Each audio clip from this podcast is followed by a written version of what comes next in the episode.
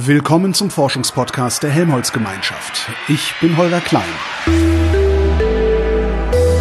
Resonator. In den letzten Monaten sind mir ein paar Batterienachrichten aufgefallen. Hoffnung für E-Autos. Forscher entwickeln Akku, der keine Kapazität verliert. Oder Hybrid-Elektrolyt, keine Ahnung, was das ist. Hybrid-Elektrolyt für bessere Feststoffbatterien. Da habe ich eine vage Ahnung, was das ist. Zwei Studien habe ich gesehen. Reversible Self-Discharge of LFP Graphite and NMC 811 Graphite Cells originating from Redox Shuttle Generation. Okay. Und Identification of Redox Shuttle generated in LFP Graphite and NMC 811 Graphite Cells. Und dann hatte ich neulich noch einen elektromotorisierten Freund gefragt, wie viel Kapazität der Akku seines Autos denn eigentlich verliert, wenn es einfach nur rumsteht. Und während ich Worte wie Auto oder Kapazität, was ich gerade schon falsch verwendet habe, oder so Worte wie rumstehen, noch halbwegs kapiere, steige ich spätestens aus bei Graphite Cells originating from Redox Shuttle Generation. Aber ich verzage nicht, denn ich kenne einen Forscher, der genau daran geforscht und eine bahnbrechende Entdeckung gemacht und darüber publiziert hat. Und das ist Sebastian Büchele vom Institut für angewandte Materialien am Karlsruher Institut für Technologie. Hallo Sebastian. Hallo, ich freue mich sehr, da zu sein. Sag mal, was sind angewandte Materialien? Ist das, ist das das Gegenteil von theoretischen Materialien? Und wenn ja, was sind theoretische Materialien? Das ist tatsächlich direkt weit weg vom Thema. Angewandte Materialien. Ich, ich weiß selbst, ich bin selbst noch nicht so lange hier an dem Institut, also über die Entdeckung, die wir jetzt gleich sprechen werden, ähm, die habe ich auch an meinem vorigen Institut in Kanada, an der Dalhousie University gemacht. Und bevor ich das jetzt gleich vergesse zu erwähnen, es, ich war daran beteiligt an dieser Entdeckung. Natürlich war es keine Einzelleistung, sondern eine absolute Teamleistung. Ja, ähm, meine Kollegen und ich dort vor Ort. Ähm, ich war nur der Glückliche, der dann erstmal die, die zwei Paper ähm, ähm, als Hauptautor betreuen durfte. Ja, und jetzt ist das das Büchel, jetzt sind das halt die Büchele Papers. so ist das im Leben. Ähm, genau. Zu, zu, zu meinem Institut hier am KIT. Grundsätzlich haben wir also ich kenne selbst nicht alle Teilbereiche des Instituts. Ich bin in einem Teilinstitut, das selbst auch wieder in zehn Gruppen unterteilt ist, und da bin ich in einer Gruppe. Also mein Teilinstitut ist das Institut für angewandte Materialien Energiespeichersysteme. Das ist relativ selbsterklärend. Da geht es dann ähm, um Materialien, die für die Energiespeicherung, jetzt in diesem Fall speziell für Batteriezellen, ähm, genutzt werden können.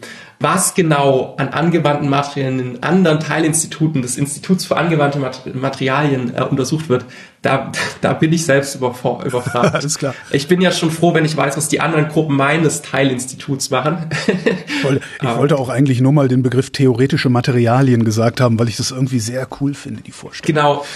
ähm, ich, ich glaube, angewandte Materialien bezieht sich in dem Fall jetzt darauf, ähm, dass diese Materialien eine direkte Anwendung in, in, in, ähm, in Applikationen findet während es ja gerade in der Physik viele Materialien gibt, die eher in der Theorie untersucht werden und jetzt in, in dem ersten Moment jetzt gar keine direkte Anwendung irgendwie im Hintergrund haben, wie man das jetzt in der Industrie verwenden könnte.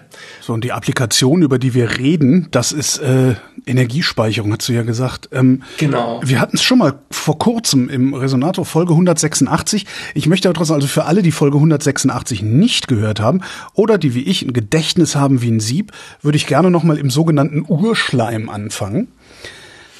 Wie funktionieren Akkus? Ich fange jetzt direkt mit den sogenannten Lithium-Ionen-Akkus an. Direkt auch gleich mal Lithium, das wird oft auch als Lithium ausgesprochen. Was ist denn eigentlich richtig? Lithium oder Lithium? Genau, es ist Lithium, weil es kommt von dem altgriechischen Wort Lithos, was so viel wie Stein bedeutet.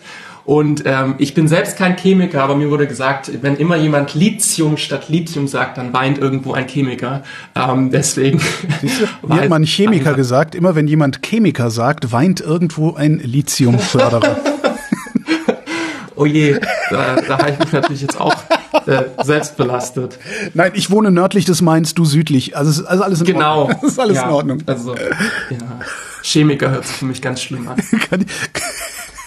So, zurück zu den, ähm, zu den Lithium-Ionen-Akkus, die ja so für, für die meisten Menschen vielleicht auch die gängigste Akkutechnologie sind, die man so im Alltag äh, um sich hat, also sei es in Handys, äh, Laptops oder ähm, sonstigem.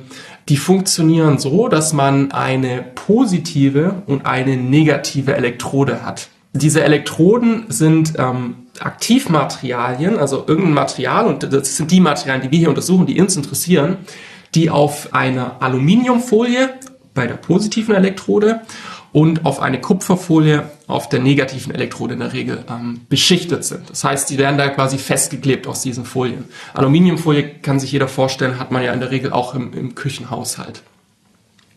Und jetzt ähm, sind das die beiden energiespeichernden Materialien und die beiden werden durch einen Separator, das ist meistens irgendein Kunststoff, ähm, getrennt. Und dieser ganze Aufbau befindet sich in der Regel in einem flüssigen Elektrolyten. Flüssig? Und in genau. meinem Handy ist eine, also in meiner Handybatterie ist in, eine Flüssigkeit? Genau, oh. genau. Also der ganze, die, also der Zellstapel, das sind dann diese Elektronen gestapelt und jeweils dazwischen liegt ein Separator. Dies, dieses ganze Teil wird am Ende der Fertigung ähm, in, in, in der Fabrik mit einer Flüssigkeit gefüllt. Und diese Flüssigkeit sorgt jetzt hier dafür, dass die Lithium-Ionen von der einen Elektrode, und ich führe jetzt gleich zwei Begriffe ein, nämlich die Kathode, das ist die positive Elektrode, und die Anode ist die negative Elektrode. Diese Flüssigkeit sorgt dafür, dass diese Lithium-Ionen sich zwischen Kathode und Anode bewegen können. Jetzt wollen wir ja in der Regel nicht, dass wir ähm, Lithium-Ionen hin und her bewegen, sondern was wir wollen ist, den Strom, den wir dadurch äh, bekommen, den wollen wir nutzen. Und jetzt hat dieser, diese Flüssigkeit, über die wir gerade geredet haben, hat die Eigenschaft, es kann Lithium-Ionen transportieren, aber keine Elektronen. Das heißt, wenn ich jetzt ein Lithium-Ion von der Anode zur Kathode transportiere in der Zelle, dann muss außen im äußeren Stromkreis, und das ist dann in dem Fall mein Handy, das, das wofür ich die Elektronen nutze, muss außen ein Elektron zum Ladungsausgleich ebenfalls von der Anode zur Kathode wandern. Im Stromkreis durch, äh, durch meinen irgendeinen Stromleiter, vielleicht irgendwelche Kupferkabel, da wo die Elektronen dann eben in Anführungszeichen fließen. Das heißt, wenn ich jetzt ähm, mein Akku auflade, ähm, meine Batterie im, im Handy, dann speichere ich diese Energie chemisch in der Zelle. Und es passiert so, dass sich in dem Fall die Lithium-Ionen, die ganz gerne eigentlich in der Positiv in der Kathode bleiben würden, dass ich die dazu zwinge, in die Anode zu gehen. Und, und dafür brauche ich den Strom, weil ich muss entsprechend die Elektroden im äußeren Stromkreis dazu zwingen, zur Anode zu gehen.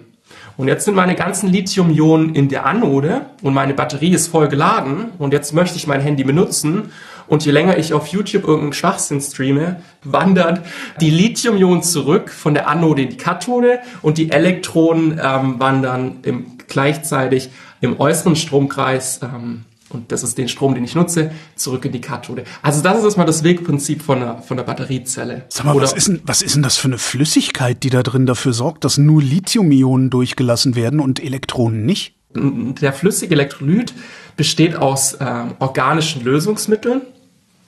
Ähm, das, die, die Begriffe werden jetzt ähm, den wenigsten was sagen. Das ist zum, ähm, zum Beispiel DMC, Dimethylcarbonate oder EC, Ethylene Carbonate. Ähm, das sind so gängige Lösungsmittel mhm. und die und die selber können die Lithium-Ionen erstmal nicht ähm, transportieren.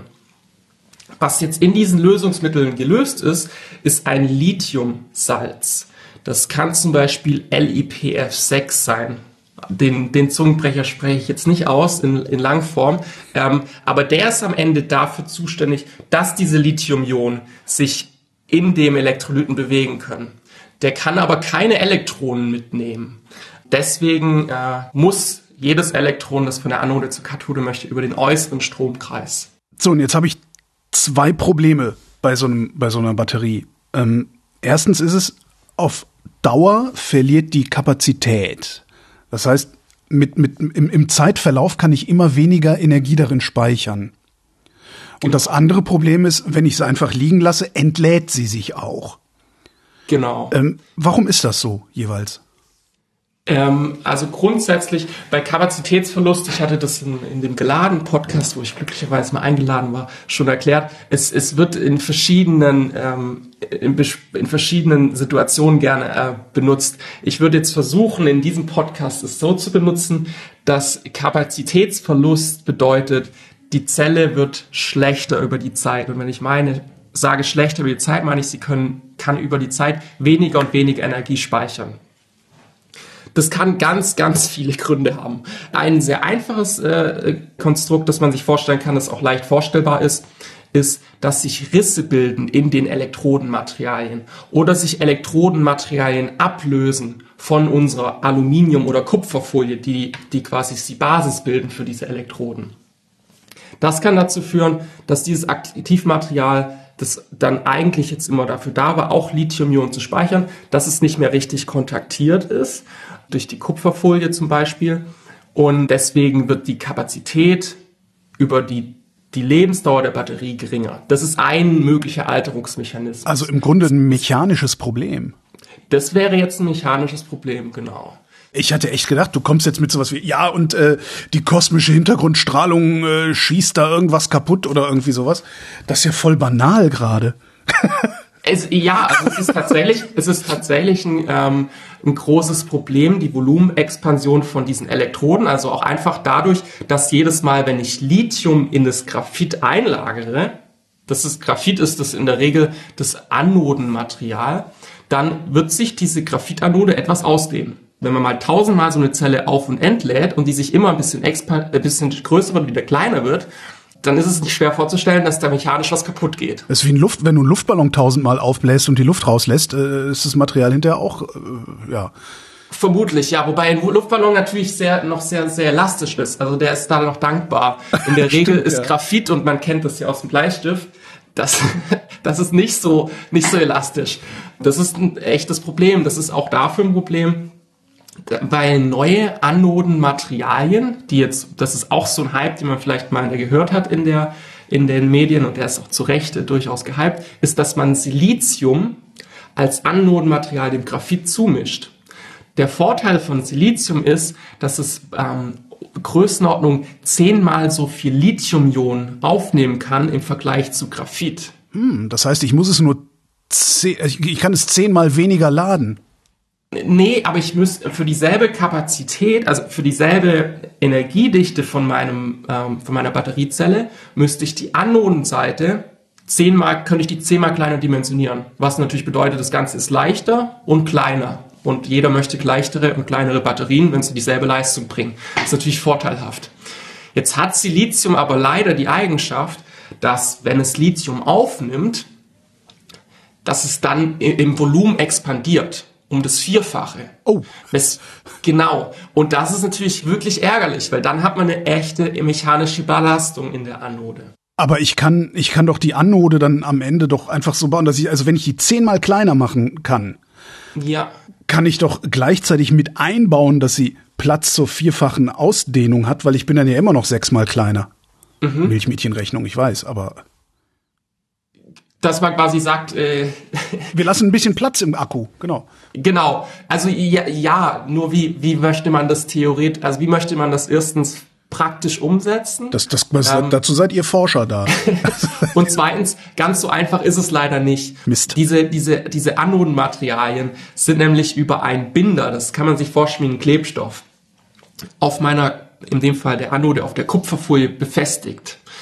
Das heißt, da, ist, da sind so, so Kunststoffe, die quasi mein Silizium jetzt oder Graphit auf der Anode festhalten. Wenn man sich jetzt vorstellt, man klebt an, an, an einer kleinen Stelle irgendwie einen Luftballon an der Wand fest, nur eine punktförmige äh, äh, Klebestelle quasi, und jetzt pumpt man diesen Luftballon ganz auf, dass, dass diese Klebestelle dann äh, früher oder später schlichtweg reißt und dass mein Luftballon dann einfach abfällt. Und das ist in dem Fall auch so. Und auch wenn man dann vorher schon vorgesehen hat, okay, wir, wir lassen hier den Raum für, ähm, für, für dieses Silizium, um sich auszudehnen, hat man dennoch das Problem, dass man halt sicherstellen muss, dass sich dieses Silizium nicht ablöst von, von meiner Anode. Die viel einfachere Methode, um das zu, zu äh, lösen oder was die Ansätze sind, ist, man nutzt eben nicht komplette Siliziumanoden, sondern man nutzt ähm, Graphit-Silizium-Komposite, sprich man nutzt weiterhin Graphit als Anodenmaterial und das hat dieses Graphit, wenn das ähm, auf so eine Elektrode beschichtet wird, hat es ohnehin eine Porosität. Und man mischt zu dem ganzen Graphit nur teilweise Silizium. Größenordnung unter 10 Prozent. Und äh, kann das so ein Stück weit auffangen, das ganze Phänomen. Außerdem kann man auch einfach sagen, okay, das Silizium, es ist ja schön, dass es theoretisch zehnmal so viel Lithium speichern könnte wie die Graphit. Nur es ist doof, dass es sich dabei so expandiert. Lass uns doch einfach nur ein Stück weit von dieser theoretischen Kapazität nutzen, so dass es gar nicht erst so weit an Volumen zunimmt. Na klar, und wenn du davon nur ein Zehntel nimmst, bist du ja trotzdem um die Hälfte kleiner. Oder nicht? Oder rechne ich jetzt gerade wieder vollkommen blödsinnig? wenn man ein Zehntel von dem Silizium, dann hätte man irgendwie wieder dieselbe Energiedichte von Graphit, dann könnte man auch bei Graphit bleiben. Ach so, nee, da hab ich, ich sollte vielleicht mit Mathe, ich, ja, ich. Jetzt äh, waren wir ja eigentlich bei dem Thema, okay, was ist, was ist Kapazitätsverlust über die Dauer und was, äh, was ist Selbstentladung? Also nochmal zusammenzufassen, es gibt viele Alterungsmechanismen und die dafür sorgen kann, dass man nach und nach über die Dauer der Benutzung der Batterie, also zwei Jahre mein Handy benutzt, dass ich da Kapazität und Energie langfristig verliere. Seid ihr denn in der Lage oder ist, ist die Industrie möglicherweise auch in der Lage, äh, dieses Problems Herr zu werden mittelfristig oder werden wir damit leben müssen, dass unsere Akkus nach zwei, vier Jahren irgendwie nur noch, was weiß ich, 70 Prozent ihrer Kapazität haben? Das ist an sich gelöst. Warum habe ich das dann nicht hier im Telefon? Das hört sich jetzt sehr, sehr ähm, äh, äh, heroisch. Nee, was, was habe ich denn Doch, heroisch finde ich gut. Es hört sich großspurig an, ja. aber es gibt, also es ist schon nachgewiesen, dass Lithium-Ionen-Zellen ähm, wirklich weit über 10.000 Zyklen gut funktionieren kann und trotzdem noch weit über 90 Prozent ihrer Kapazität haben. Ähm, da gibt es diese viel gescholtene One Million Mile Battery von Tesla, ähm, die da mal, äh, die da durch die Medien gejagt wurde. Das war ein, ein Paper von meinem, einer meiner Professoren in Kanada, der, ähm, der dort gezeigt hatte, okay, wo stehen wir eigentlich mit Lithium-Ionen-Zellen heute und womit müssen sich neue Technologien messen? Und ähm, es wurde durch Medien ein bisschen mehr auch aufgebauscht. Naja, aber, aber äh, der, der, der Tesla oder das Auto ist die eine Sache. Da habe ich irgendwie äh, sehr viel Platz, da habe ich äh, alle möglichen Elektroniken und, und Temperaturregulierungen und sowas. Aber wo ich solche Kapazitäten ja auch haben will, ist in meiner Hosentasche. Ja, genau. Und jetzt, jetzt kommt aber der, jetzt kommt aber der Punkt. Ich kann zwar sehr, sehr lange Lebensdauern von diesen Batteriezellen erreichen, nur kaufe ich mir das mit einer geringeren Energiedichte. Sprich, ich lade und entlade die Zellen nicht mehr so stark, wie sie es eigentlich könnten. Dadurch wird das Material auch weniger beansprucht. Das ist eigentlich auch relativ schnell verständlich. Wenn ich, wenn ich nicht die kompletten Grenzen ausreize und das Material komplett vollpacke mit Lithium und wieder komplett herausnehme, wenn ich einfach gesprochen Belastung wegnehme, dann halten die Materialien auch länger. Das heißt aber auch initial, wenn ich jetzt ein Elektroauto habe, und sage, okay, ich möchte jetzt, dass dieses Material viel, viel länger hält, irgendwie 20, 30 Jahre ohne Probleme, dann heißt es aber auch, mein, meine, meine nutzbare Kapazität in diesem, in diesem Auto, in dem Elektroauto, ist von Anfang an geringer. Ist das, das man, man liest es oder hört es recht häufig, äh, ja, idealerweise entladen sie nicht weiter als unter 20 Prozent und laden nicht höher als auf 80 Prozent. Ist das dann der Korridor, in dem ich so eine lange Lebensdauer erreiche oder ist der noch kleiner? das wäre ein eine Teil des Lösungs, dass man sagt, ähm, ja, dann wird die, also ich kann ganz schwer jetzt pauschal sagen, wenn, wenn man das macht, dann wird so viel länger. Okay, ja. Aber es, es würde dazu führen, dass die Batterien grundsätzlich länger halten. Die Hersteller selber lassen natürlich auch den Kunden nicht beliebig hoch die Batterien laden und beliebig tief, weil die ja selbst darauf achten müssen, eine gewisse Lebenszeit zu erreichen. Ein Teilaspekt, und es ist nicht der einzige, nicht, dass es jetzt so klingt, ist leider immer vielschichtiger, aber ein Teilaspekt wäre, um solche Batteriezellen langlebiger zu machen, ist diese Spannungsgrenzen, also wie hoch lädt man, wie hoch, wie tief entlädt man. Wenn man die noch weiter verringert, dann kann man bei gewissen Materialien ähm, in, in dem genannten Paper, dieser ähm, One Million Mile Battery, da war das ein NMC 532, Nickel, Mangan, Kobalt, Oxid, das, ähm, das sehr, sehr hohe äh, Lebensdauer erreicht. Und da kommt auch schon das nächste Problem. Diese Batterie, die da so super war, die hat einen relativ hohen Kobaltanteil, mhm. was ja auch wieder in Verruf geraten ist. Und äh, so so ist leider ähm, so ist es leider immer nicht so so einfach zu beantworten. Das ist eine Sammlung von Zielkonflikten dann letztlich, ne? ja, genau. So, Warum entlädt die Batterie sich? Weil ich mache doch nichts, ich verbrauche doch nichts. Ich schiebe doch keine Lithium-Ionen von der Anode zur Kathode, also muss auch kein Elektron zurückflitzen. Wo geht mein Elektron hin? Ja, das ist äh, dadurch, dass ich jetzt schon viel Vorarbeit geleistet habe, ist es relativ zügig erklärt. Und zwar, ähm, es, es gibt auch hier wieder mehrere Selbstentladungsmechanismen und was wir festgestellt haben ist, okay, ähm, nur ein Mechanismus kann die Selbstentladung erklären, die wir in unseren Laborzellen gesehen haben. Und das war das sogenannte Redox-Shuttle-Molekül. Und das Redox-Shuttle-Molekül macht was ganz Doofes. Und zwar macht es genau das, was es nicht tun soll. Es transportiert Elektronen in dem Elektrolyten. Das heißt, das Elektron ist nicht mehr darauf angewiesen, durch den äußeren Stromkreis zu wandern, sondern es, es wird von dem Molekül quasi wie ein Bus-Shuttle von der Anode die ganze Zeit zur Kathode transportiert. Und genau das passiert auch in dieser kleinen 1,5 Volt oder 1,2 Volt Batterie, die ich in meiner Hand halte? Ich habe keine Ahnung, was da jetzt gerade in der Hand gehalten wird. ähm, ich, ich spreche jetzt in dem Moment erstmal nur von Lithium-Ionen-Akkus. Also wir haben diese Untersuchung für Lithium-Ionen-Akkus gemacht. Und genau, um das nochmal abzuschließen. Also dieses Redox-Shuttle-Molekül, das kann Elektronen in dem in dem Elektrolyten von der ähm, Anode zur Kathode befördern. Und jetzt brauche ich natürlich einen Ladungsausgleich. Das heißt, gleichzeitig muss auch ein positiver Ladungsträger von der Anode zur Kathode wandern. Und das ist in dem Fall das positiv geladene Lithium-Ion. Und wenn die Lithium-Ionen von der Anode zurückgehen zur Kathode, dann heißt das nichts anderes, als dass meine Zelle entladen wird. Ja, aber da hat doch, wer hat denn da gepatzt, wenn der Elektrolyt, also, nee, Moment, der Ele im Elektrolyten ist das, nicht, nicht im Separator, ne? Also man kann den, ich kann den Separator so dick machen, wie ich will, es passiert trotzdem. Genau, also dann muss es äh, weiter, weitergehen, aber da, es funktioniert genauso. Ich weiß nicht, wer gepatzt hat. Ich weiß auch nicht, ähm, wer genau alles gepatzt hat. Was wir festgestellt haben, ist, dieses Molekül wird natürlich nicht absichtlich von den Lithium-Ionen-Batterieherstellern zugefügt. Entschuldigung, geplante Obsoleszenz. Komm, lass uns, eine, lass uns eine Verschwörungstheorie aufmachen, komm. Das war tatsächlich die erste Reaktion, die wir so bekommen haben okay. in den Massenmedien. Das ist jetzt auch, das ich nur nur zur Einordnung. Das ist jetzt die bahnbrechende Entdeckung, äh, die ich in der Einleitung genannt habe, über das wir gerade reden, ne? das Redox Shuttle Molekül, das ihr gesehen genau. habt. Ja, okay. Genau. Also was wir festgestellt haben, ist, dass es dieses Redox-Shuttle-Molekül in unseren Laborzellen gibt. Ähm, und unsere Laborzellen, was wir dort gemacht haben, ist, wir haben ähm, ganz normale Lithium-Ionen-Zellen mit verschiedenen Elektrolyten befüllt. Und besonders, wenn sie keine Additive haben. Additive sind Zusatzstoffe, die, man diesem flüssigen Elektrolyten zugibt ähm, und die irgendwelche Sondereigenschaften erfüllen sollen, irgendwas verbessern sollen. Wie, was, was denn verbessern? Also irgendwie, äh, äh ich dachte, der Elekt, okay. Warum ist der, warum gibt es ein Additiv zum Elektrolyten? Warum ist nicht der Elektrolyt, also warum besteht er nicht aus seinem Additiv sozusagen? Also verstehst du, wie ich meine? Also es ist so ein bisschen, hört sich jetzt so an wie das, was ich äh, im, im November in den Tank meines Motorrads schütte, wenn ich das über den Winter stehen lasse, damit der Sprit sich nicht äh, äh in seine Bestandteile zerlegt.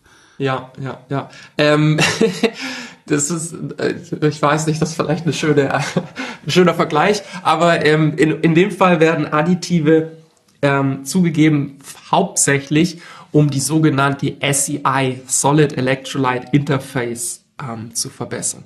Die Solid Electrolyte Interface ist eine ganz dünne Schicht auf der Anode, die ähm, die Anode passiviert weil eine doofe Sache bei Lithium-Ionen-Zellen ist, dass der Elektrolyt quasi in Kontakt mit der Anode kaputt geht.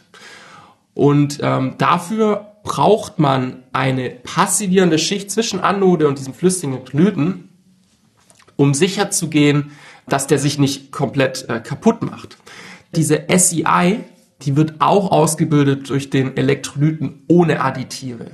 Nur gibt es Additive, die, die, die, die helfen, diese SEI besonders gut und dünn auszubilden.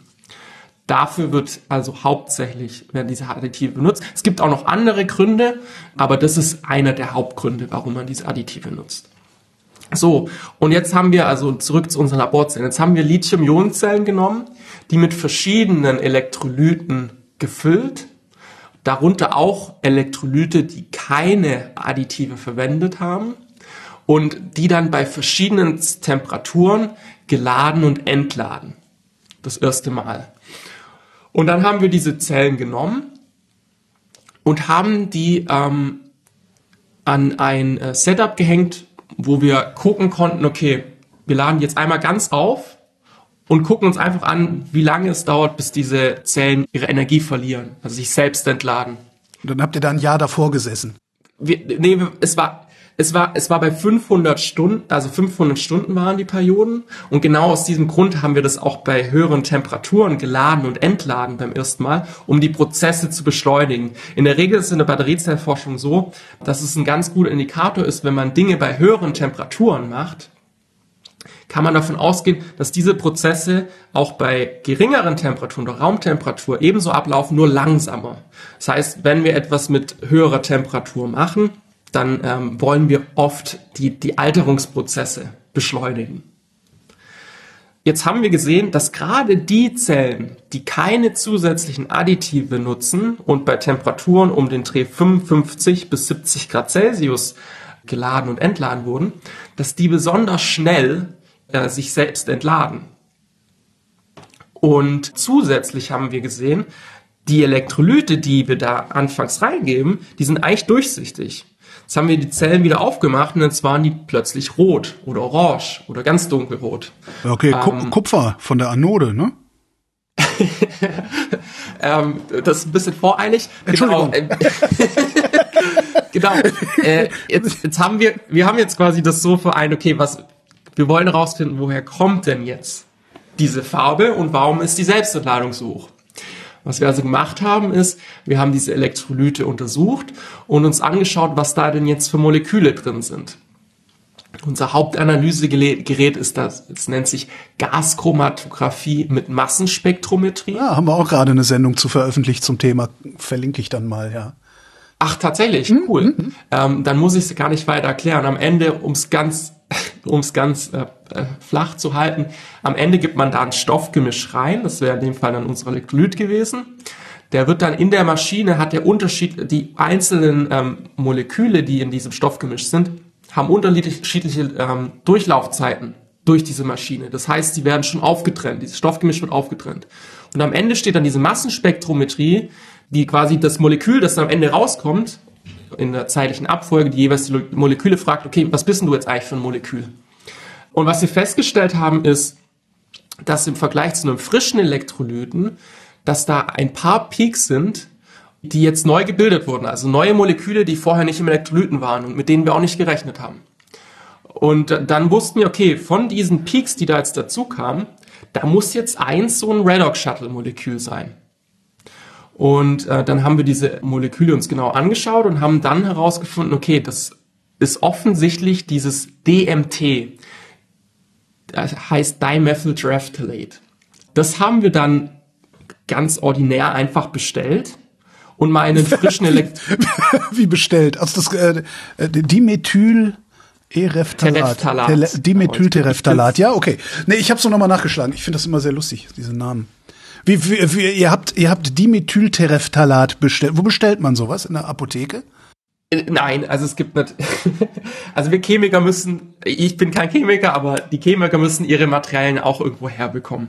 Also es gibt entsprechende Shops, wo man sowas bestellen kann und ähm, haben, haben das bestellt. Also nochmal als Info ist alles in Kanada gewesen, an der Dalhousie University, mit meinem Professor Michael Metzger, der hat das, der hat das direkt bestellt gehabt und ähm, haben das dann einfach in einen frischen Elektrolyten reingebracht und damit unsere Methode ausprobiert. Also wir hatten eine Methode, mit der wir die Selbstentladung in ähm, dem Elektrolyten relativ gut sichtbar machen konnten und haben uns da einfach mal ausprobiert und habe festgestellt, oh, tatsächlich, äh, das ist, das, das macht genau das, was wir erwarten. Es, äh, es würde quasi dazu führen, dass unsere Zellen äh, sich entladen. So, und das war mein Wissensstand. Auf diesem Wissensstand bin ich in Kanada abgereist und hatte gerade dieses Molekül gefunden in einem, am letzten Wochenende und war dann ganz enttäuscht, dass ich jetzt gehen muss. Ja, ich, also, warum bist du nicht geblieben? Ich hatte, ich hatte einfach noch andere und weitere Pläne ähm, und ich war dort nur für ein halbes Jahr als ähm, äh, für einen Research Stay. Ja, aber kann man denn nicht, um, um jetzt mal abzuschweifen, kannst du dann an der Stelle nicht sagen, so, ey, sorry Leute, aber ich muss jetzt hier leider noch ein paar Monate oder was auch immer bleiben, bis wir dieses Nein, Ding also festgenagelt ich, ich haben? Wollte also auch, ich, ich wollte auch wirklich äh, äh, weiter, aber ich noch ein anderes Projekt habe, über das ich aktuell noch nicht sprechen kann, das mir sehr, sehr am Herzen liegt. Oh, worum geht's ähm, da? Da geht's ähm, um äh, Natrium-Ionen-Batterien. Aha. Und warum kannst du da noch nicht drüber sprechen und wir tun es jetzt trotzdem? nee, wir reden noch nicht darüber. Also es ist, es ist nicht in der Tiefe, in der, also in der, auf diesem Niveau kann ich schon darüber sprechen. Aber, okay, verstehe. Ähm, es dauert noch etwas. Äh, wann, wann können wir denn darüber äh, in Tiefe reden? ähm, ich hoffe, in den nächsten Monaten ist es soweit. Ich melde mich gerne wieder. Ich mich genau, das wollte ich gerade vor, das wollte ich gerade äh, vorschlagen. Ja. Genau, zurück ähm, zum Redox Shuttle Molekül. DMT. Zurück zum Redox Shuttle Molekül. So, ähm, ich wusste ja, mein Thema ist beim Professor Michael Metzger, der das ja, also ohne ihn gäbe es dieses Thema nicht. Ähm, super aufgehoben und ähm, meine Kollegin, die Anu Adamson, die dann einen Doktor macht an der Dalhousie University, hat das Thema direkt äh, übernommen und hatte festgestellt, dieses DMT, das ein Kettenglied von PET. PET kennen wir ja alle von, von Plastikflaschen, die wir in der Regel ähm, zum Pfand für bekommen. Aber wie, wie, wie kommt das da? Woraus besteht denn der Separator? Es, kommt das aus dem Separator? Also irgendwo muss das ja rausdiffundieren oder so. Ich, ich, also ich bin begeistert von dem äh, Enthusiasmus, ähm, genau, weil das haben wir uns auch gefragt. Ja. Ähm, ja, okay, PET ist ja schön und gut. Die Anus Adamson hat es gefunden mit dem Professor Michael Metzger. Und dann war erstmal, okay, ähm, kommt von PET, aber wir, wir haben doch kein PET in der Zelle, Zelle. Mit Sicherheit haben wir kein PET, wo soll das denn herkommen? Und dann hat sich die ANU hingesetzt und diese Zellen mal wirklich auseinandergenommen und sich angeschaut, wo könnte es denn herkommen? Und hat alle Materialien besucht, wo, wo könnte denn PET drin sein? Und was sie festgestellt hat, ist, dass dieses PET in dem Kunststoffklebeband äh, dass dieses Kunststoffklebeband, das in den meisten Zellen, also bei uns in allen Laborzellen drin ist, dass das aus PET besteht. Wofür braucht man jetzt dieses Kunststoffklebeband? Ähm, fragt man sich vielleicht. Vielleicht um das ganze Ding einfach zusammenzukleben, damit die Einzelteile nicht auseinanderfallen oder so. Wahrscheinlich ist es jetzt genauso was ganz Banales. Ne? profan ne? ist es. Genauso profan ist es. Jetzt ist es so, die meisten Zellen, Batteriezellen werden ja irgendwo in Asien ähm, produziert und ähm, da scheint es wohl der Standard zu sein. Ähm, oder es wird gerne verwendet. Wir waren auf jeden Fall damals super enttäuscht erstmal, weil wir dachten, jetzt haben wir da so viel Forschung reingesteckt und jetzt liegt es an diesem Klebeband, dass das wahrscheinlich nur wir in unseren Laborzellen haben. Ähm, wenn du sagst, das ist mir eben schon aufgefallen, wenn du sagst unsere Laborzellen, was bedeutet das? Genau, also ähm, wir nutzen in ähm, in unseren, in, in unseren Tests an der Dalhousie University Zellen, die wir von einem, ähm, von einem Zelllieferanten aus China für uns bauen lassen. Weil wir nutzen ja jetzt nicht die klassischen, also das wäre für nicht besonders spannend für uns irgendwie eine, eine Zelle aus einem, aus einem Handy rauszubauen und zu untersuchen, sondern wir wollen ja neue Materialien integrieren, Sachen untersuchen. Das heißt, wir lassen die nach unseren Maßen anfertigen oder mit unseren Materialien. Okay, und ihr habt gedacht, ah, verdammt, der chinesische Hersteller hat geschlampt. Genau. Ähm, und war in dem Moment erstmal, äh, ja, etwas perplex erstmal und dann äh, komisch. Ähm, es ist aber auch zu erwähnen, dass es durchaus, und das hast du äh, schon richtig erwähnt, dass es auch sein kann, dass dieses PET in, zum Beispiel, dass dieser Separator aus PET ist. Also das, es gibt durchaus PET-basierte Separatoren, auch sowas gibt es. Ähm, es es kann, muss also nicht unbedingt diese Quelle sein, aber in dem Fall war es bei uns so. Und dann haben wir aber ein relativ großes Echo von verschiedenen Unternehmen jetzt bekommen, gerade als diese Veröffentlichung dann rauskam und haben festgestellt, oh, das ist ja wohl doch sehr gängig, dieses PET-Klebeband in, in vielen Batteriezellen. Das war wirklich ganz verrückt. Und ähm, so wurde das ganze Thema dann relativ groß. Ähm, einer ist auch noch zu erwähnen, nicht, dass ich hier den un hinten unten fall, runterfallen lasse, ist der Tom Bötticher, der eine richtig tolle Arbeit geleistet hat. Der war quasi mein Nachfolger direkt in Kanada. Und der war, ähm, hatte dabei geholfen, auch zu verifizieren, dass es tatsächlich einen solchen Entstehungsmechanismus von dem PET zu dem DMT in, ähm, in der Batteriezelle geben kann. Jetzt verstehe ich dich richtig. Äh, PET ist in allen also zumindest mutmaßlich in allen Akkus. Also das ist für mich unmöglich zu sagen. Darum sage ich mutmaßlich. Aber die entladen sich ja alle die Dinger. Also scheint da ja irgendwas drin zu sein in allen diesen von diesen Dingen, was ein wie auch immer geartetes Redox-Shuttle-Molekül erzeugt oder ausschwitzt oder sowas. Und genau dieses Redox-Shuttle-Molekül müsste jetzt pro Batterie gefunden werden oder pro Batterieart.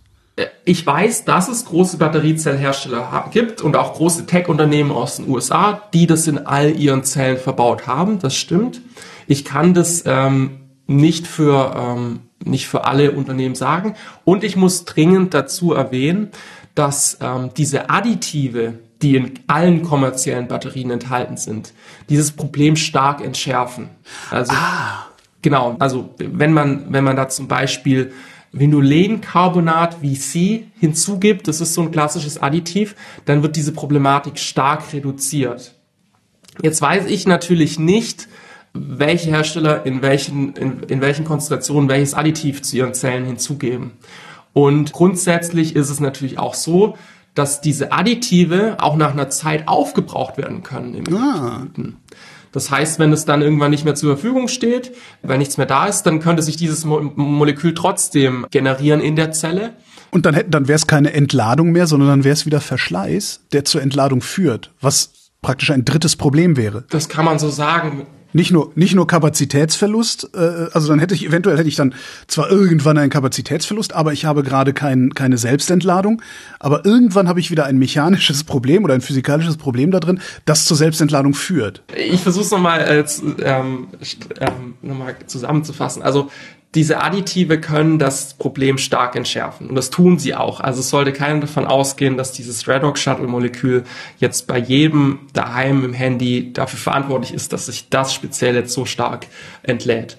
Es gibt nämlich zusätzlich auch noch andere Selbstentladungsmechanismen. Es gibt da in Summe vier große. Also ich hatte jetzt das Redox Shuttle Molekül erwähnt. Es gibt aber auch dass äh, die SEI-Verdickung zum Beispiel, also diese Schutzschicht, von der ich schon gesprochen habe, die wird sich über die Lebensdauer der Zelle immer weiter verdicken. Und bei der Verdickung davon ähm, hat man auch eine Selbstentladung und zusätzlich auch einen äh, irreversiblen Kapazitätsverlust der Zelle, weil dafür immer wieder Lithium benötigt wird, um diese SEI zu verdicken. Es gibt noch zwei andere Mechanismen, das ist die ähm, Übergangsmetallauflösung in der Kathode und dann wandern quasi Übergangsmetalle von der Kathode zur Anode und um den Ladungsausgleich zu gewährleisten, müssten dann im Umkehrschluss wieder Lithium-Ionen von der Anode zur Kathode wandern. Es gibt auch noch die Möglichkeit, dass Elektrolyt oxidiert wird und auch dann muss, müssen zum Ladungsausgleich ähm, Lithium-Ionen zurück zur Kathode. Also es gibt da einen, einen Blumenstrauß an, an Optionen, wie sich so eine Zelle selbst entladen kann. Was es allerdings nicht gibt bei diesen vier Mechanismen, und deshalb ist das jetzt auch so spannend, alle diese Mechanismen, die ich jetzt gesagt habe, die sind, die sind irreversibel auf Dauer. Weil man möchte natürlich nicht, dass Übergangsmetalle sich aus der Kathode lösen. Man möchte auch nicht, dass der Elektrolyt oxidiert wird. Und man möchte auch, eigentlich auch nicht, dass die SEI immer dicker wird. Das Einzige, was komplett reversibel ist, sind diese Redox-Shuttle-Moleküle. Die, die wandern einfach fröhlich vor sich her von Anode zu Kathode und machen das immer und immer wieder. Und das Lithium, das sie befördern, das geht ja nicht verloren. Das kann ich ja wieder nutzen beim, beim, beim Laden meiner Batteriezelle. Aber es ist halt nur einer von vier Mechanismen reversibel. Es ist nur einer von vier Mechanismen. Andererseits könnte ich hingehen, äh, das ist natürlich vielleicht jetzt nicht gerade in meinem Smartphone-Akku, aber könnte ich hingehen und einfach die äh, Kupferfolie in der Anode austauschen, also die dicke Kupferfolie rausreißen, eine dünne wieder reintun und das Ding damit wieder auf Null zurücksetzen sozusagen? Also praktisch Akku-Refurbishment, wenn man so will. Nee, das, das ist aus ganz, ganz vielen Gründen nicht möglich. Erstmal wird es sehr, sehr schwierig sein, so eine Batterie wieder auseinanderzufriemeln und dann wieder so zusammenzusetzen, dass man die irgendwie wieder benutzen kann. Und mit der Kupferfolie selber hat das ja erstmal nichts zu tun. Das Molekül selbst ist dann ja im Elektrolyten gelöst, beziehungsweise schwimmt im Elektrolyten. Man müsste den Elektrolyten irgendwie filtriert kriegen, ne? Man müsste den Elektrolyten quasi austauschen. Ja. Das wäre natürlich aber alles mit, mit Kanonen auf Spatzen geschossen.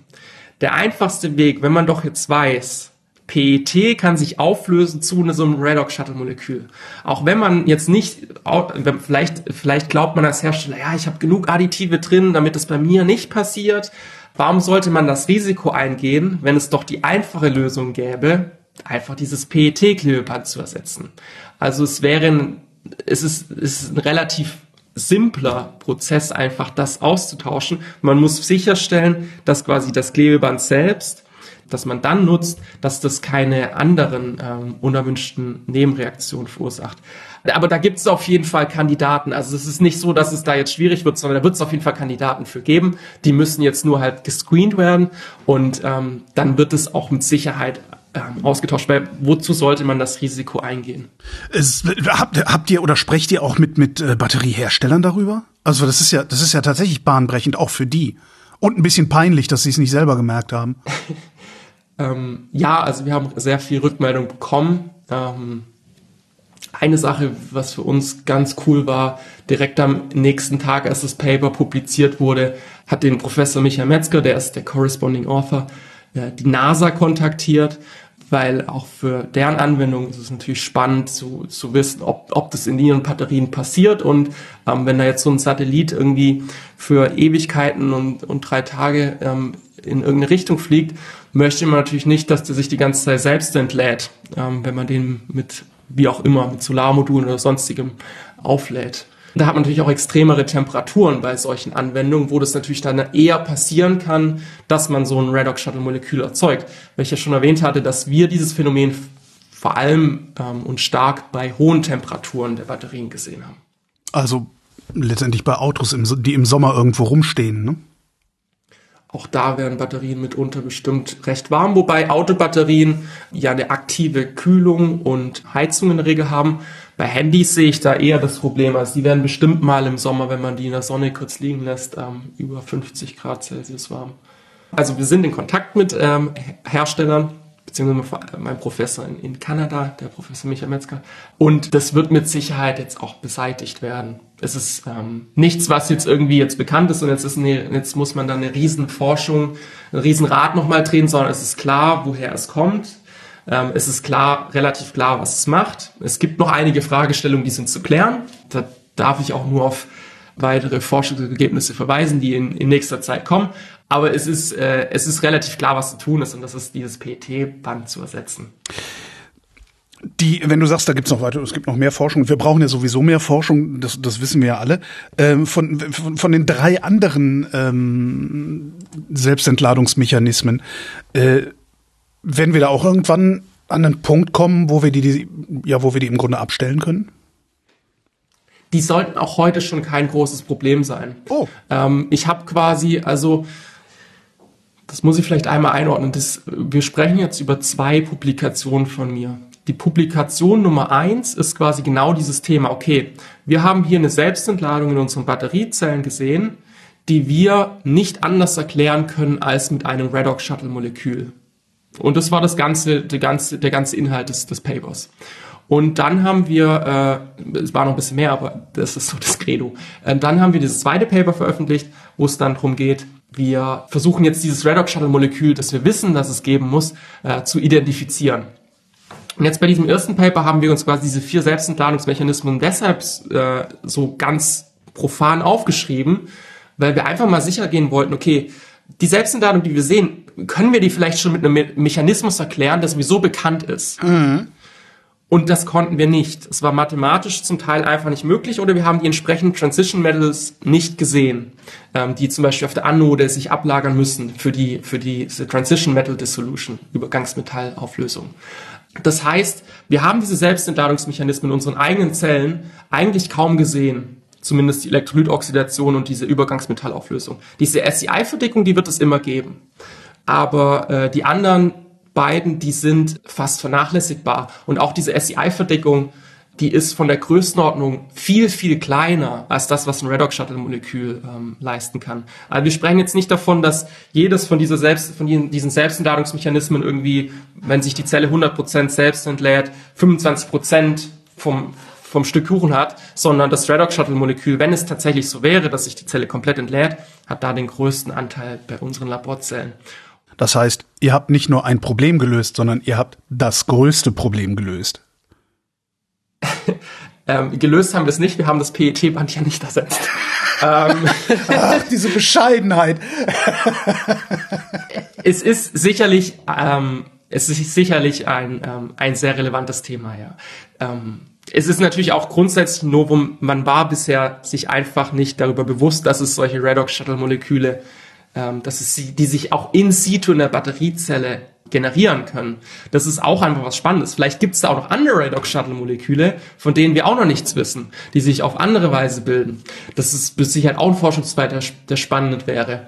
Ähm, wir haben jetzt eins gefunden, das jetzt in unserem Fall und scheinbar in, in, in häufiger vorkommenden ähm, Fällen äh, verantwortlich sein kann für diese Selbstentladung. Und ähm, haben diese Tür aufgestoßen zu, okay, guck doch mal, Vielleicht gibt es andere Redox-Shuttle-Moleküle, gibt es grundsätzlich etwas, was sich in Zellen bildet, was sich nicht bilden sollte ähm, und dann die Zelle selbst entlädt. Diese Redox-Shuttle-Moleküle selbst waren aber vorher schon bekannt, auch in der Batteriezellforschung. Das ist eigentlich relativ spannend. Ich weiß nicht, ob das irgendeine kommerzielle Anwendung ähm, hat, aber in der Forschung wurden diese Redox-Shuttle-Moleküle schon benutzt, um die Zellen quasi intrinsisch sicher zu machen. Sicher wogegen? Oder vor Überladung. Ah. Und zwar, wenn man sich jetzt vorstellt, ähm, man hat eine Batterie, eine Lithium-Ionen-Zelle, dann wird die in der Regel immer von einem Batteriemanagementsystem gemanagt. Also das Batteriemanagementsystem sagt, du darfst dich zu, bis zu dieser Spannung darfst du aufladen, bis zu dieser Spannung darfst du entladen. Ähm, das ist so das, das, das Simpelste, was es tut. Angenommen, und das passiert natürlich nicht, deshalb das ist auch nicht so relevant, aber angenommen, dieses Batteriemanagementsystem versagt jetzt komplett, und lädt die Zelle viel zu weit auf und lädt sie immer weiter auf. Ja, dann, ja, platzt die irgendwann, genau. Ja. Genau, im, im schlimmsten Fall kommt es dann dazu, dass die Zelle dann irgendwann thermisch durchgeht und ja, platzt. für, für Leute wie mich platzt. Wenn es nur platzen wäre, wäre es ja nicht so schlimm, aber oh. dummerweise kann sie auch Feuer fangen. Okay, ähm, also explodieren. ja, das wäre vielleicht treffender. Und wenn man jetzt Redox-Shuttle-Moleküle mit zugibt in Elektrolyten, die ab einer gewissen Spannung anfangen zu arbeiten. Also ab einem gewissen Spannungspotenzial können die oxidiert werden an der Kathode. Reduziert werden können die immer an der Anode in der Regel. Aber ab einem gewissen Spannungspotenzial können die oxidiert werden an der Kathode. Dann fängt dieses Redox Shuttle quasi ab einer gewissen Spannung, sagen wir zum Beispiel 4,3 Volt, höher gehen üblicherweise Lithium-Ionen-Zellen in kommerziellen Anwendungen nicht. Dann fängt die ab dann quasi die Zelle intern zu entladen. Das heißt, man bringt von außen immer weiter, äh, versucht die weiter aufzuladen, aber es geht nicht mehr. Das ist das, was ich mit, mit intrinsisch äh, sicher meine. Das ist eine spannende Idee. Ähm, ich weiß nicht, inwiefern das kommerziell relevant ist, weil äh, die Batteriemanagementsysteme, die fallen in der Regel nicht einfach aus und wenn, dann gibt es mit Sicherheit Sicher Sicherheitsmechanismen, die dafür sorgen, dass dann nicht einfach weitergeladen wird. Vermutlich geht dann das ganze Gerät aus, das da lädt. Ne? Also das wäre jetzt so mein, mein, mein First Approach. Das, ja. das weiß ich selbst nicht. ähm, aber genau, diese Redox-Shuttle-Moleküle, die waren vorher schon bekannt. Jetzt habt ihr da rausgefunden, ähm, wie Lithium-Ionen-Batterien sehr gut vor Selbstentladung schützbar sind. Gleichzeitig hast du mir eben gesagt, dass du an Natrium-Ionen-Batterien forschst.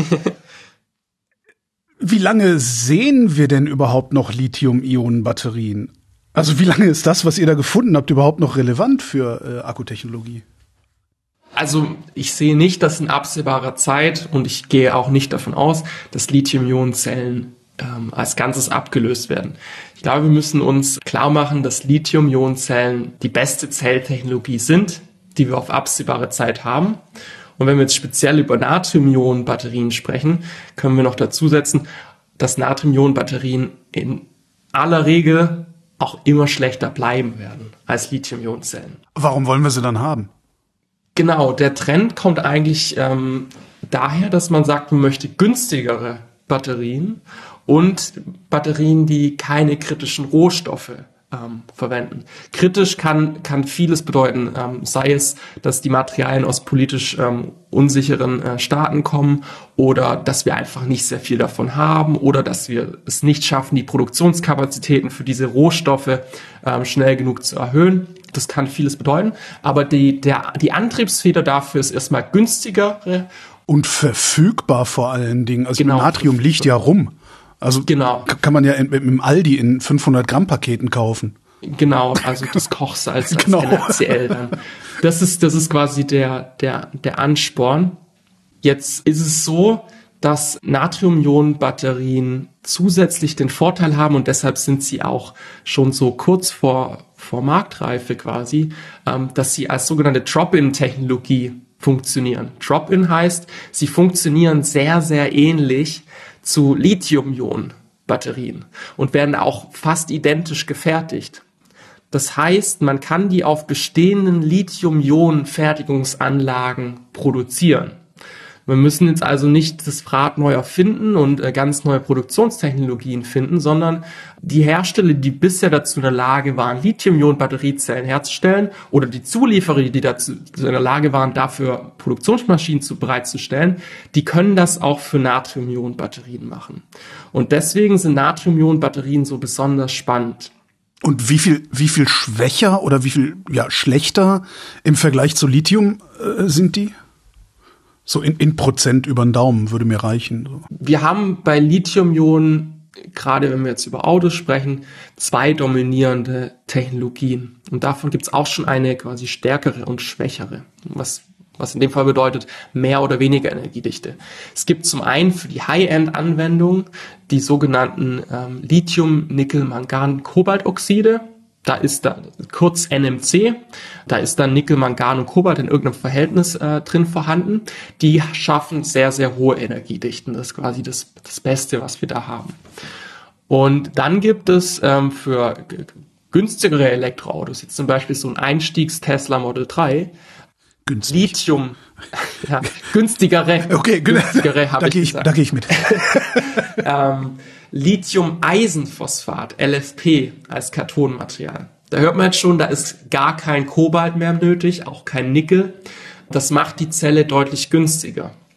Die sind von der Energiedichte auch gar nicht so viel schlechter als äh, NMC, aber sind, sind durchaus schlechter. Wir reden jetzt davon, dass so eine LFP-Batterie Größenordnung 350 Wattstunden schafft. Mhm. Und jetzt bei Natrium-Ionen-Batterien, da sprechen wir davon, dass wir bald beinahe bei 300 Wattstunden sind. Ähm, pro Liter jetzt, ne? Genau, das ist nicht so weit weg.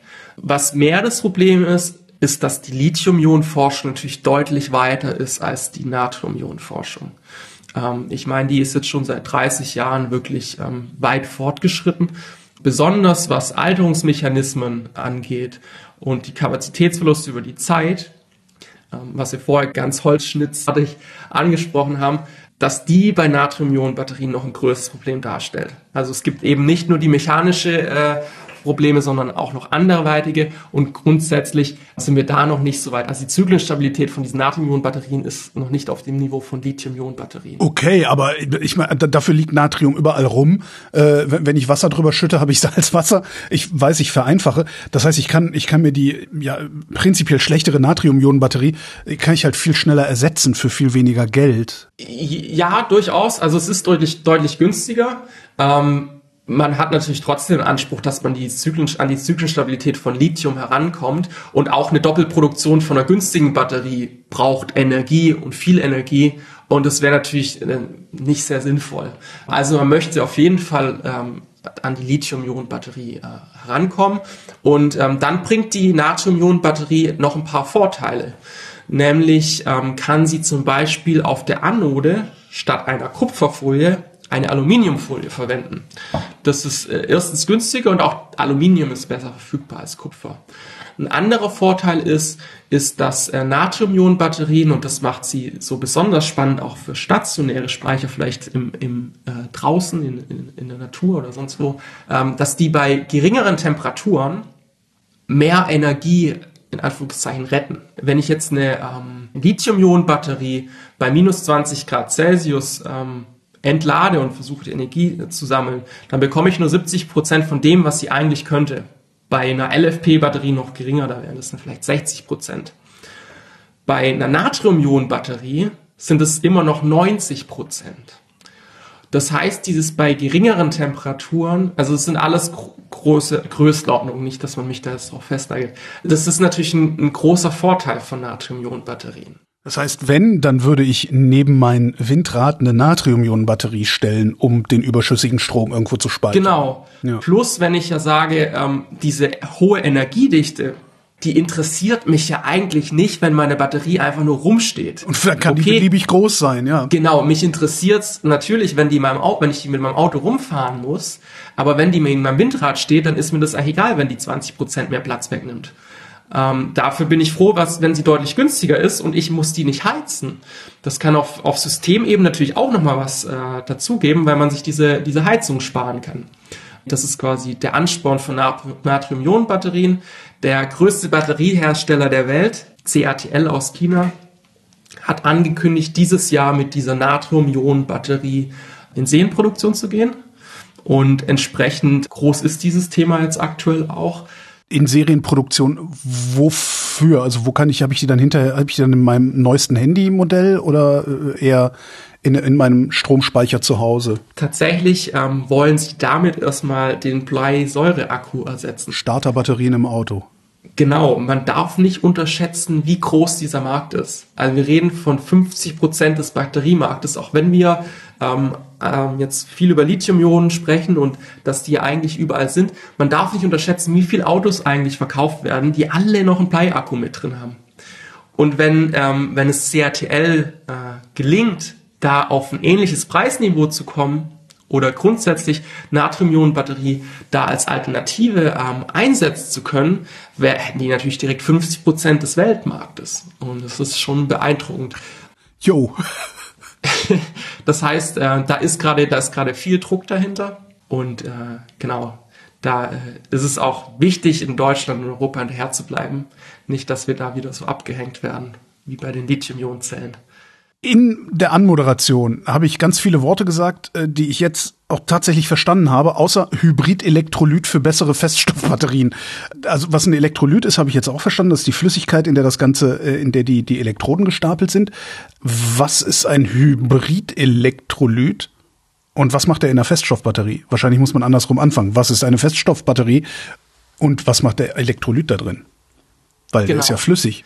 In dem Fall, in, also im Fall von Feststoff, Feststoff oder Festkörperbatterien, ist jetzt der flüssige Elektrolyt, von dem ich gesprochen habe, fest. Ach so. Das bedeutet, das bedeutet auch, ich brauche keinen Separator mehr, der ähm, Anode und Kathode räumlich trennt, sondern ich habe jetzt einen festen Festkörperelektrolyten. Der Ansporn, warum man Festkörperelektrolyte ähm, verwenden möchte, ist eigentlich der, dass man gerne Lithiummetall auf der Anode verwendet, verwenden möchte. Sprich, es ist ja eigentlich recht schlüssig zu sagen, okay, ich habe anfangs mein Kathodenaktivmaterial, aus dem bringe ich meine Lithium-Ionen beim ersten Mal laden raus. Und jetzt ist es bei klassischen Lithium-Ionen mit flüssigem Elektrolyt so, dass ich den in eine Graphitstruktur einlagere auf der Anode. Jetzt könnte ich ja auch sagen, ich spare mir die ganze Graphitstruktur und lagere das einfach als metallisches Lithium direkt auf der Kupferfolie ab. Ist ja im ersten Moment erstmal äh, viel Platz sparender. Man spart sich ein ganzes Material, man braucht diese ganze Struktur nicht und wäre ein größer Vorteil. Deshalb, deshalb gibt es diese Bestrebung zum Festkörperelektrolyten, weil diese, dieses metallische Lithium die Eigenschaft hat, so Dendriten auszubilden. So, so, sind so Finger, quasi so nadelartige Strukturen. Ja, ja, wie, wie am Neuron, ja. Genau, ja, tatsächlich. Ähm, diese, die durch den Separator durchwachsen können und dann die Kathode berühren können und dann hat man einen Kurzschluss und das ist natürlich schlecht. Das heißt, die, die, der Ansporn, eine Festkörperbatteriezelle zu entwickeln, ist erstmal der, Lithiummetall auf der Anode zu verwenden. Ansonsten gewinnt man nicht sehr viel. Das ist übrigens auch nichts, was ähm, ganz Neues. Also tatsächlich die ersten Lithium-Ionen-Batteriezellen waren ähm, Lithium-Metall. Ähm, Batteriezellen. Das war damals auch in Kanada von Moly Energy in, in der größeren Region von Vancouver entwickelt. Und äh, damals war man sich über diese Problematik noch nicht so bewusst und hatte das dann in äh, Mobiltelefon eingebaut. Und die sind dann ständig kurzgeschlossen. Genau, und ähm, als dann die ersten Klagen reinkommen, hey, mein Ohr ist verbrannt, ähm, okay, äh, das, das, das passiert typischerweise, wenn so ein Ding einen Kurzschluss hat. Es wird sehr heiß. Ja, es natürlich. Sehr heiß, genau, es, kann, ja, sicher. genau, es ist, äh, Hause, also es, ja. mir ist nicht bekannt, dass jetzt wirklich jemand schwer zu Schaden gekommen ist, aber diese, äh, diese Zellen können im Zweifelsfall explodieren, ähm, wenn man einen Kurzschluss hat. Das heißt, also man hat thermisches Durchgehen und dann im schlechtesten Fall. Genau. Das heißt, ähm, es war der Ansporn, okay, da müssen wir jetzt irgendwie Struktur finden, wo wir das Lithium als Lithium-Ionen einlagern können und das war dann das Graphit. Und seither gibt es eben die Bestrebungen, wieder zurück zum Lithiummetall zu gehen, weil das natürlich die höchste theoretische Energiedichte liefert. Und ähm, jetzt hat man, äh, da unterscheidet man grundsätzlich zwischen drei Festkörper-Elektrolytklassen. Und die haben jetzt alle ihre unterschiedlichen Vor- und Nachteile. Und ähm, grundsätzlich gibt es da die Polymerelektrolyte. Das ist ein Kunststoff, in dem auch ein Lithiumsalz eingebunden ist. Es gibt sulfidische Elektrolyte, also irgendwelche schwefelbasierte Elektrolyte. Und es gibt als dritte Klasse, Klasse die oxidischen Elektrolyte. Das sind dann äh, keramische Elektrolyte. Und jetzt haben die alle Vor- und Nachteile. Und leider gibt es keinen Festkörperelektrolyt, zumindest ist mir nichts bekannt, der so direkt nutzbar als Ersatz in Lithium-Ionen-Zellen äh, genutzt werden können, also als Ersatz für den Flüssigelektrolyten. Die Idee ist von, von der Schlagzeile, ähm, die du jetzt erwähnt hast, ist jetzt diesen Flüssigelektrolyten durch eine Kombination aus zwei Materialklassen zu ersetzen und jeweils die Vor- und Nachteile ähm, quasi auszumerzen beziehungsweise die Vorteile zu sammeln. Ich habe mein, mein, meine Probleme mit der Festkörperbatterie in der Hinsicht immer, dass, äh, dass es in den Medien immer sehr gerne als ähm, die, der heilige Kral gesehen wird, ja. dass, dass das, das das nächste große Ding ist. Naja, es klingt, klingt halt auch für, ich sag mal, für unser eins klingt Festkörperbatterie auch irgendwie solider als irgendwas mit Flüssigkeiten drin, ne? Genau, aber ich glaube, die wenigsten Personen haben, also die wenigsten haben ein Problem damit, ihr Handy in der Hosentasche zu tragen und vertrauen da vollkommen darauf, dass es auch funktioniert. Und es auch zu Recht, dass Lithium-Ionen-Batteriezellen sind wirklich, wirklich sicher. Und ähm, diese Festkörperbatterien sind mitnichten sicherer als diese, diese klassischen Lithium-Ionen-Zellen. Weil wenn man sagt, okay, man möchte jetzt Lithium-Metall als, äh, als Anodmaterial nutzen, dann muss man wissen, dass Lithium-Metall hochreaktiv ist. Vor allem, wenn es mit Wasser in Kontakt kommt. Das heißt, man baut sich zwangsläufig ein Sicherheitsrisiko mit in die Zelle ein. Das heißt, die Sicherheit bei Festkörperelektrolyten, dadurch, dass es noch nicht großflächig Festkörperelektrolytzellen gibt, aber auch im Labor, die wird eigentlich nicht mehr vorangestellt. Also es wird nicht in der Regel, in aller Regel wird nicht gesagt, Festkörperbatteriezellen sind sicherer als Lithium-Ionen-Zellen. Ähm, müssten sie auch gar nicht sein. Lithium-Ionen-Zellen sind wirklich super. Was eher gesagt wird, ist, man hat eine höhere Energiedichte und es wird noch gern damit geworben, dass theoretisch auch eine höhere Lade- und Entladerate möglich ist. Also, dass ich die Batterie schneller laden und entladen kann. Wozu würde ich das brauchen? Also schnell laden tun sie doch sowieso alle schon. Genau, das würde dann halt theoretisch noch schneller gehen bei Elektroautos. Ähm, es gilt aber auch noch zu beweisen. Also es wurde jetzt noch nie in, in einer tatsächlich großen Zelle gezeigt, dass es äh, funktioniert ähm, mit den Elektrolyten, die aktuell hauptsächlich in der Forschung sind. Also vor allem die sulfidischen Elektrolyte werden sehr gerne untersucht. Die Polymerelektrolyte gibt es tatsächlich schon. Also man kann zum Beispiel Mercedes-Benz äh, E-Citaro, die gibt es elektrisch und die gibt es auch alternativ mit einer Festkörperelektrolytbatterie. Und was die dann haben, ist, die haben so einen Polymerelektrolyten, und ähm, das Doofe an diesen Polymerelektrolyten ist, dass die eine geringe, geringe ionische Leitfähigkeit haben. Sprich, die Ionen bewegen sich in diesem Elektrolyten langsam. Um dem Herr zu werden, müssen diese Batterien auf eine gewisse Temperatur geheizt werden. Also 50 bis 60 Grad Celsius. Mercedes macht es in dem Fall ganz clever, dass sie sagen, im Sommer haben wir sowieso eine hohe Sonneneinstrahlung. Das heißt, sie bauen die Batterien einfach ins Dach ein und äh, im Sommer muss man da nicht zusätzlich heizen. Das muss man aber im Winter und auch sonst in der Regel erst die Batterien heizen, bevor man losfahren kann.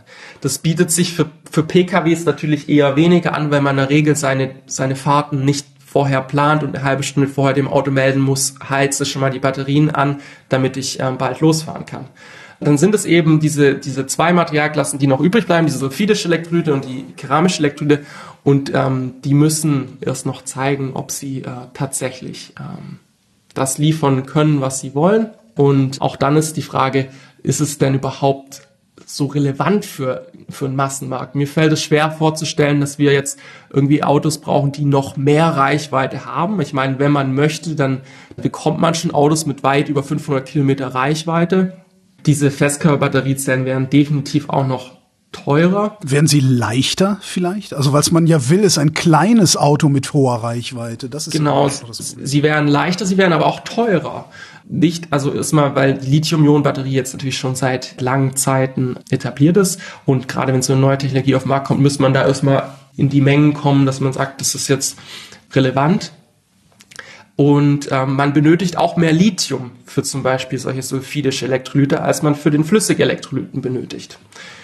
Auch das muss man bedenken. Das würde dann die, die ähm, angespannte Lithiumproduktionskapazitäten ähm, noch weiter verschärfen, wenn wir jetzt plötzlich nur noch Festkörperbatteriezellen fahren würden.